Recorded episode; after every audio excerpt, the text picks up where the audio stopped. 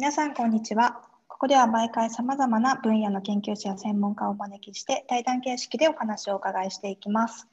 研究の面白さや研究者の本音の本音を対話によって語り残そうという番組です。ナビゲーターは東京医科歯科大学で公衆衛生学の教授をしている藤原武雄さん。アシスタントは研究大好きなレイチェルです。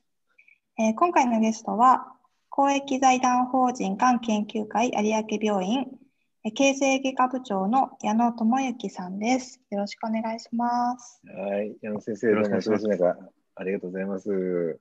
ありがとうございますに駆けつけていただきまして、ありがとうございます。すいません。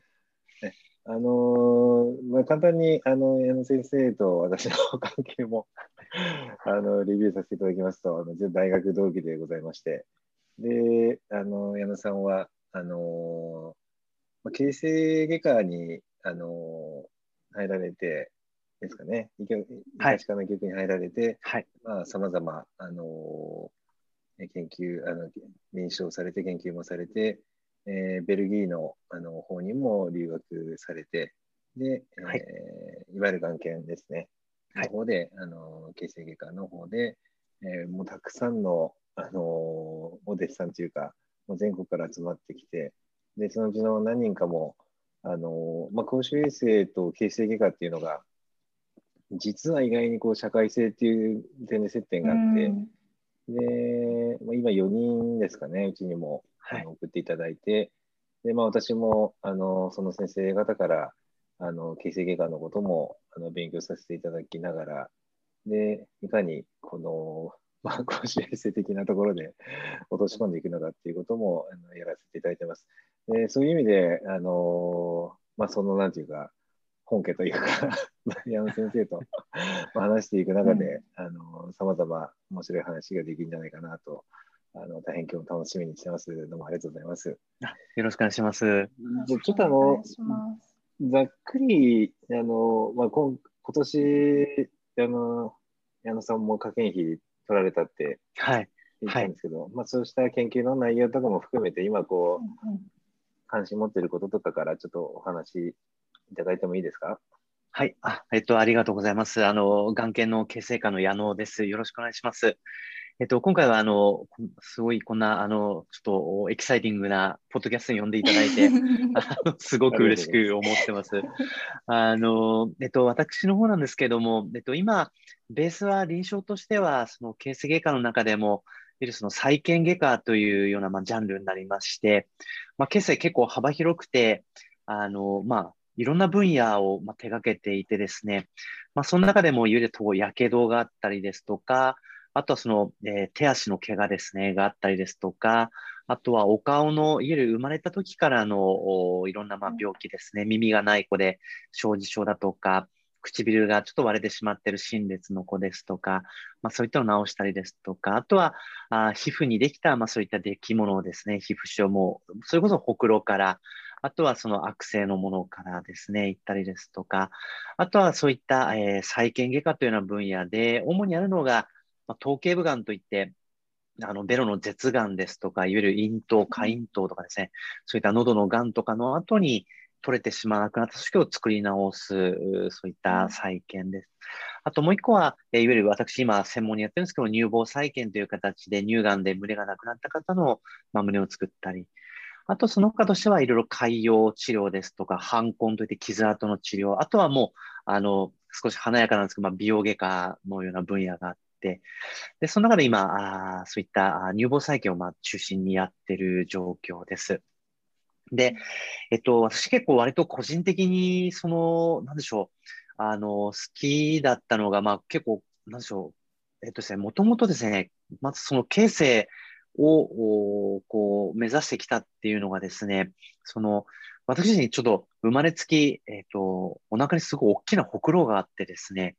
で、それを小学校1年生の時に入院して取ったんですね。で、あとは、もともと生まれつき、肺がですね、左、えっと、3つ肺が分離していて、あの、先天性肺分割症っていうんですけども、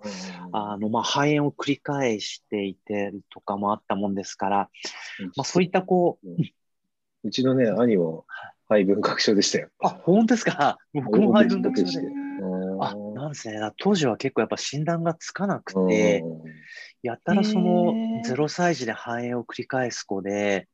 まあ、どうなったんだろうって言って、いくつか何度か肺炎を起こしていった大学病院でたまたま、まあ、診断受けることができて、まあ、手術してっていう形で。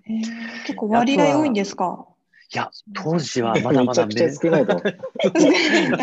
こんな近くに。実はっていう。もしかしたらだから、あの、藤原君のお兄さんと僕とが何かのこう論文の症例の何番目かに載ってるかもしれないぐらいの、当時それぐらいの感じだったと思うんですよね。はい。うちのね、兄はね、大学時代に見つかって、はい、あ、そうなんですね。バッサー切ってオペしてましたけどね。ああ、なんですね。あとはですね、僕、はい、昔ちっちゃい頃、アトピーがひどくて、結構指とかですね、まあ顔とか、まあいわゆるよく肘とか膝裏とか、まあ結構ぐじゅぐじゅで、特に手もひどくてですね、ちょっとぐじゅぐじゅ、ずっと年中手から汁が出てるような感じだったんですよね。だったもんですから、あの、こんなことをその、あの、なんでしょう、この、ポッドキャストで言うとちょっと気持ち悪いかもしれない。なんでそういったこう、体が崩れちゃうっていうかですね、なんとなくそういうのを自分の中でちょっとこう、体感としてあったもんですから、まあ、それを直せな、直せる分野があるっていうことに対してすごく、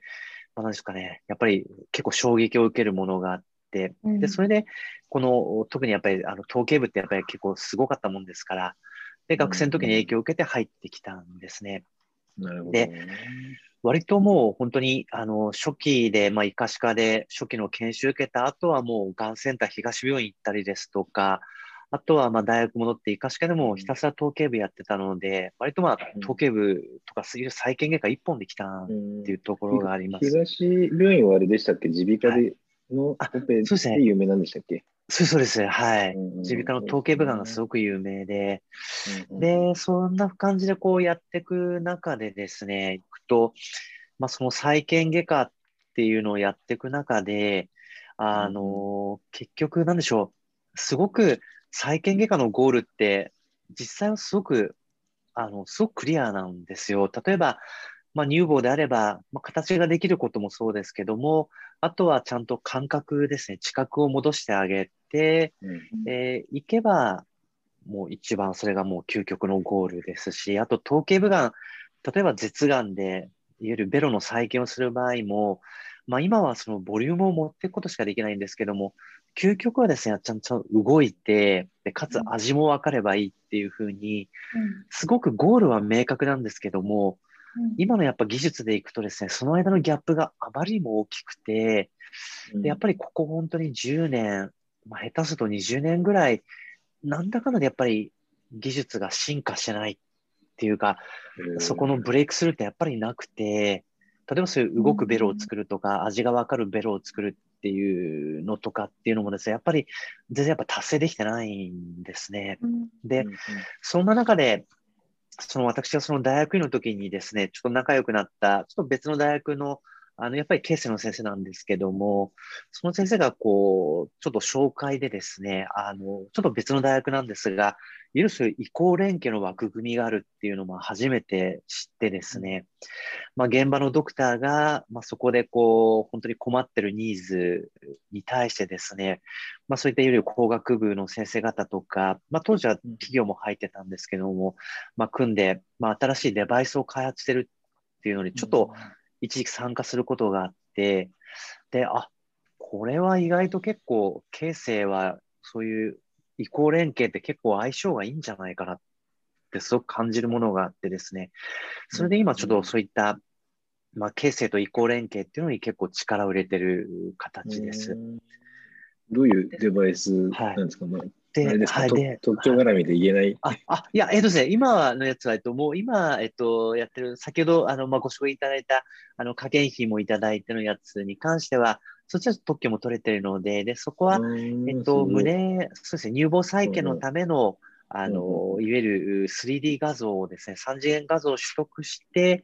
で、それでその、いわゆる乳房再建って、多くは、あの、片っぽは健康で、まあ、片っぽが乳がんになってしまうので、まあ、そちら側を再建するんですけども、まあ、いかに対照的な乳房を作るかっていうことで、で、今までが、結局ですね、なんだかんだ言ってその写真を撮って、で、かつ、まあ我々形成外科医が、まあ主観的に見てですね、どうも左右対称になったねっていう、すごい主観評価だけだったんですね。なので、それをですね、えっと、まあ、きちんと、あの、いわゆる3次元のおデータで取ってあげて、で、それをちょっとこう、左右の差の情報を作って、それをプロジェクションマッピングして、まあ、術中のナビゲーションにするっていう形で、でそうすることで、まあ、医師の主観ではなくて、まあ、客観的にですね、対処性を出していくのができないかっていうことで、それをちょっと今、一緒に共同研究の、すごいですね。はいえ、はい、えやプロジェってますクション、はい。あすみません、その主観、医師の主観だと、やっぱりはい。なんかいろいろな不具合が生じてるはいってことなんそうですか？です。そうです。で、それがどうしてもですね、えっと、なんで不具合が出ちゃうかっていうとこなんですけれども、その、今、特に、あの、我々、眼検でよくやってるのが、いわゆる組織移植による乳房再建なんですね。例えば、お腹だったらお腹の皮膚と脂肪に、うんえっと、血管をつけて、で、それを胸に移植していきます。で、胸のところには肋骨の間に内胸動静脈っていう血管がこう走ってるんですけども、それとお腹の脂肪に行く血管を大体、それがですね、太さ1、2ミリの、まあ、血管なんですが、それを動静脈、顕微鏡がつないでくるんですね。肋骨のう下の内側に、はい。すべての肋骨の下の内側に血管が走ってるんですよね。はい。そうそうです。ことをつなぎ合わせるということですよね。そうです。うんで、その、えっと、持ってきた脂肪を削って形を作っていくんですけども、まあ、どうしてもですね、やっぱ苦労して、で、結構やっぱり、まあ、なかなかその、まあ、むず、手術時間も大体6、7時間って長いですし、で、その血管が詰まったらもう、本当にやっぱり、下手するとその移植組織が壊死して失敗に終わってしまうんですね。なので、まあ、本当にもうなんでしょう、僕らも、まあ、本当にこう、お本当にこう魂込めても組織を持ってってるので、ついつい削るのが怖くなっちゃうところはあるんですよ。なので、削るのはどっち側ですか？取る、はい。移植移植するそうです。側、む胸の方。そうです、そうです。うん。ついついちょっと多めにやっぱり持ってきたくなっちゃうんですよね。要は。その多い分には後から削ることができるんですけども、も少なくなっちゃうと足すのって結構大変なんですよ。なので、ついつい僕らの気持ち的には、どうしても若干ちょっと大きめになっちゃうところがあるんですよね。で、そうすると結局患者さんはどうなるかっていうと、ブラをした時にですね、ワイヤーがやっぱり大きいと、ワイヤーが変な再現した乳房のがやっぱりそのブラから出てしまったりだとか、ワイヤーが変なところに跡がついてしまったりとかして、うんうんブラの収まりがすごく悪くなっちゃうことがあるんですね。でそういうのがある。が求められてるんですね。求められてるんですけど、意外と僕らやっぱりその主観が入っちゃうと、ついついせっかく持ってって、せっかく作ったからと思うと、ついついちょっと気持ち大きくなっちゃうところがね、やっぱりどうしてもあるんですね。患者さんにもいいし、お医者さん側にもなんか心理的な負担がそうですね、それがあると。うん。で、そのプロジェクションマッピングっていうのは、その術中に、その寝てる患者さんのこう胸のところにホログラフみたいにこう、シュワーって浮かび上がってきて、はい、そうです。こ。れが正解ですよっていう。その差差のですね、あの、検測より健康な側との差のやつを、まあ、カラーマップ、色のそ数字で。はい、多い少ないで、色でグラデーションで出すように投影するようにして、で、それを見ながら、あ、ここが多いんだなとかっていうのを意識して形を整えていくっていう、まあ、ナビゲーションのシステムですね。そその時オペ室暗くなってて、ここがこう、ふわーって。あ、そうそうです、そうです。すごいはいね。そんなオペなんだ。そうですよ。はい。すごいですね。それでやっぱり精度は全然上がるんですか？そうです。やっぱりあの、僕らがちょうどいいと思っても実際は結構まだまだ多かったりっていうことが結構あったりするので、ああ、やっぱり僕らのやっぱ感覚でいくとやっぱり全然違うんだなっていう、やっぱり機械の、うんまあやっぱ機械の目は嘘つけ、つかないので、あのそこはやっぱりその主観と客観のやっぱりこう、きっちりデータとして出てくるというか、はい。患者さんの満足度も高いんですか？それを。そう、えっとです。ね、えっと、いや、まだまだただ結構、あの、本当に、なんでしょう、まだまだこう改良を重ねてる段階なので、あまだそこまでの調査はしてないんですね。そうそうです、はい、はい。えーであのー これ、この話掘っていいですか？はいはいはい。ちょっとね、ちょっと、あのレイチェルもいる中で、なかなか言いにくいところもあるんですけど、いいえ。あのね、前にね、矢野さんとも話したときに、その、胸の大きさに対するはい。美の感覚のはい。個人差とかうん、でそれこそ左右、性対象がいい人もいれば、はい多。少のアシンメトリーな方がはい。いいような、あのはい一般的にですよ、あ、はい。必ずしもシンメトリーがはい。全て美しいっていうわけでもない時もあるはい。とはいい。うこととか、はい。なんかこういろんな要素があると思うんですよね。はい。その辺をこうなんか現場にいてて、はい。なんかどういうふうにこう、それを把握しているのかなっていうのをちょっと聞きああ。たいなと思うんですよね。そうですね。確かに結構、あの、まあ、難しいところもあってですね。で、そこでやっぱりその難しさっていうのが、やっぱり僕ら男性医師なので、うん要は、やっぱり胸があるわけではないですし、まあ、下着としてのブラをつけてるわけでもないので、やっぱりそこ、究極のところは、やっぱりちょっと分かりかねるところはやっぱりあることはあるんですよね。で、中には、やっぱり例えばすごく、まあ、胸がもともと大きい方とかだと、まあ、実、はこの大きい胸が嫌だったっていう方もいたりだとか、あとはまあ本当にまあ肩こりとかもあるんで、まあうん。本当全然もうちっちゃくていいのよっていうふうにおっしゃる方もいればですね、あとは逆に言うと、あの、たまに、いわゆるその、両側のやっぱ乳がんの方もいらっしゃったりするんですよね。で、そうすると、まあ、両方再建するんですけれども、例えばそういう時に、さっきはまあ、あの、自分のお肉の移植だったんですけど、もう一個はそのインプラントといって人工のシリコンの乳房があるんですが、その時はですね、逆に両方なんで結構大きくしたいとおっしゃる方もいたりとかして、で、そうすると、あの、結構な大きさを希望される方もいたりとか、すると体幹とのバランスが悪くなってしまって、体小柄なのに胸だけ、峰不二子みたいな。そうそうそう、もあったりとか、本当やっぱりその辺って結構、すごく、やっぱりあの、皆さん皆さん結構思いが違うので、なのでそこは本当にもう繰り返し、やっぱり聞いてですね、まあイメージをこうすり合わせていくというか、っていうところがあります。で、あとは、やっぱりただ基本はですね、やっぱり大きさに関しては、やっぱりその左右はやっぱり揃ってる方が下着をつけた時にのやっぱり収まりがいいので、やっぱりさ差が出ちゃうとどっちかにパッドを入れてで揃えないとっていうふうになってしまうので、まあ、そういった意味でやっぱり、やっぱり極力は左右ぴったり揃えていきたいなっていうのが、まずベースにはあります。はい。はい。やっぱり言っても、やっぱ大枠大枠はほとんどの人はやっぱりはい。大きい、はい、大きいのがいいっていうあふうに思われる。そんあそんなこともないかなと、やっぱすごくやっぱり、本当にその人その人で、皆さんやっぱ違うなっていうのが、すごい印象ですね。はい。はい。それってなんかどういう人はどういうのが好む好むとかってなんか傾向あります、あ、特にそれってあんまりないですね。はい。あそこは本当にもうお一人お一人聞いてみないと、やっぱりわからないところですね。はい。あとその、その自己開示というか、はい男性医師がって言ってましたけど、はい。本当のことを言えてるか言えてないかっていうのも、はいなんか難しいですよね。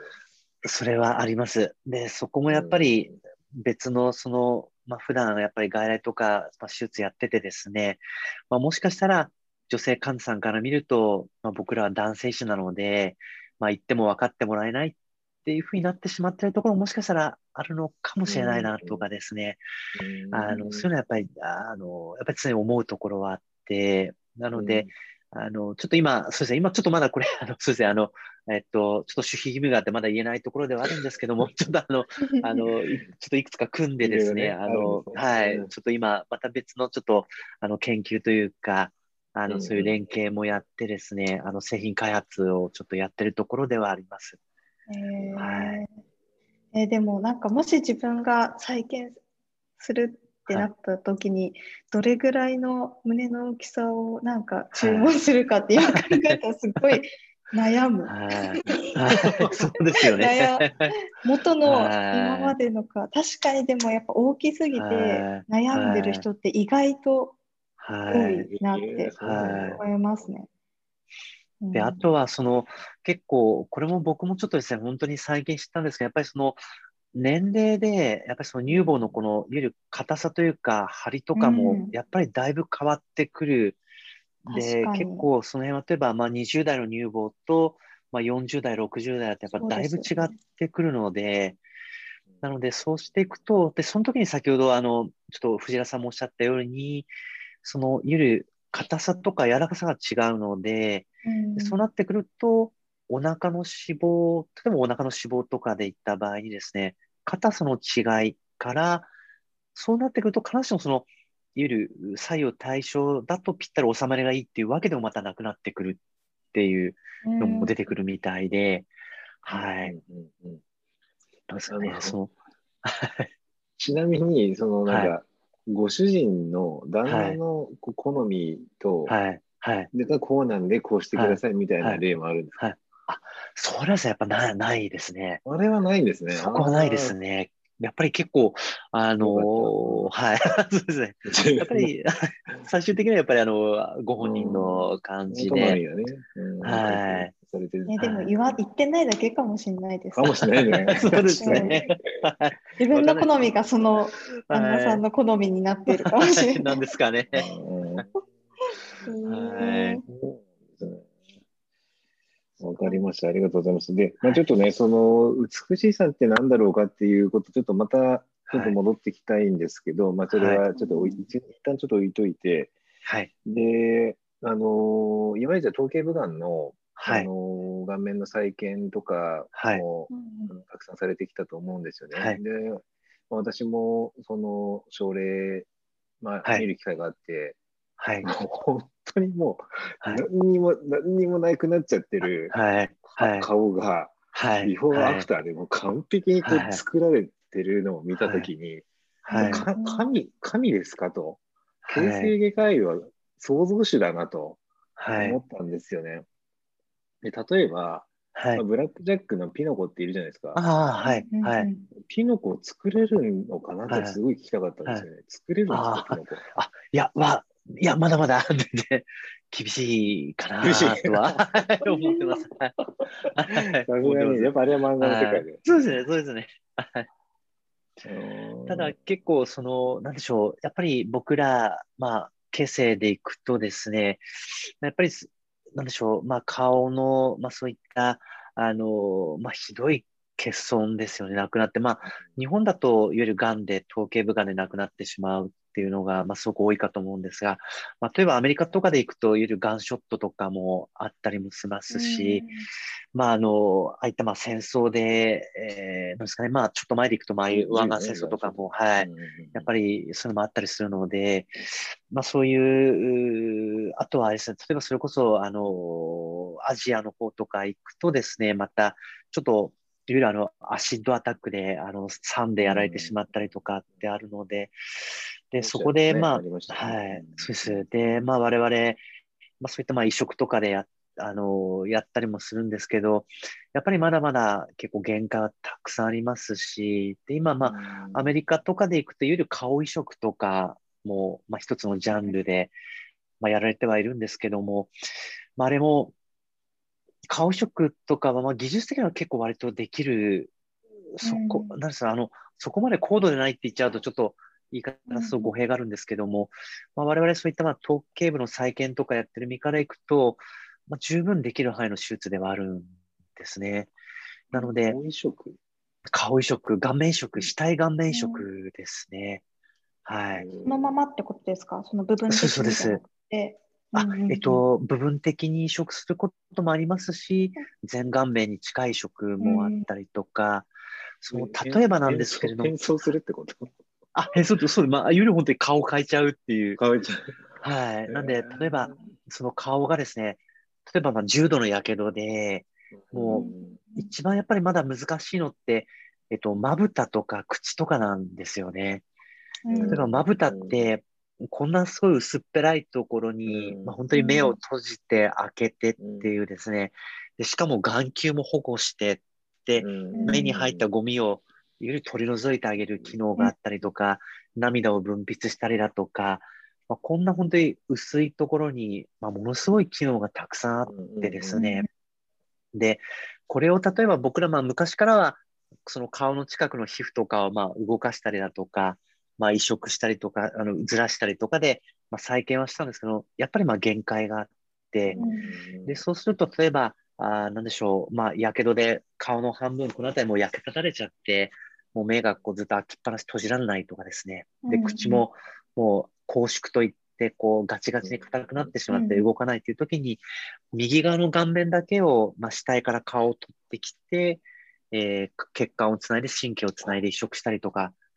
違う人ってことですね。そうです、そうです。亡くなった方ですね。はい、そうです。はい。だそういう、はい。免疫抑制剤飲んで、そうです、そうです、そうです。はい。えー、拒絶反応を抑えつつ、そうそうです。そういうことですね。そう、だから、それで、やっぱり僕も、あの、はい、それに関連して、はい。なんかこう、形成外科の領域と、その再生、はい、再生医療の話になっていくわけじゃないですか。やっぱり一生懸命なっていく。はい。そこが、やっぱり、なんかリンクしてくるってことなんですよね。はい。そうですね。そうですね。なので、本当に、僕らは結構、やっぱそういった意味で結構その周辺領域とのですね、うんうん、あの、いろいろ助けをを得ると、すごくこう、いい形で発展するものが、まあ、いろいろあるんじゃないかなと思ってるんですよね。はい。なんか、うん、あんまり、あのー、形成外科とか、はい、まあ皮、皮膚科なのかもしれないですけど、はい、で、あの、iPS 使ってみたいな話はい、あんまりなんか、僕は不勉強なだけかだと思うんですけど、はい、はい、なんかないような気がして、はい。結構あるあるもんなんですか？今進んでるえっとですね、あ、えっとですね、僕もちょっと本当のもう、あの、再生量になるとちょっと僕も専門外でわからないところではあるんですけど、うん、例えば、まあそういった iPS の可能性があるところとしてはですね、あの、形成の分野ですと、いわゆるあの、海洋ですね、糖尿病性の足潰瘍とか、あとはそういう血管で、あの、いわゆるその、いわゆる末梢の血管がまあ、いわゆるタバコとかですね、まあ、いろんなもので、まあ、ダメになってしまって、まあ、足が難治性潰瘍で、まあ、いわゆる切断とかしなくちゃいけないようなケース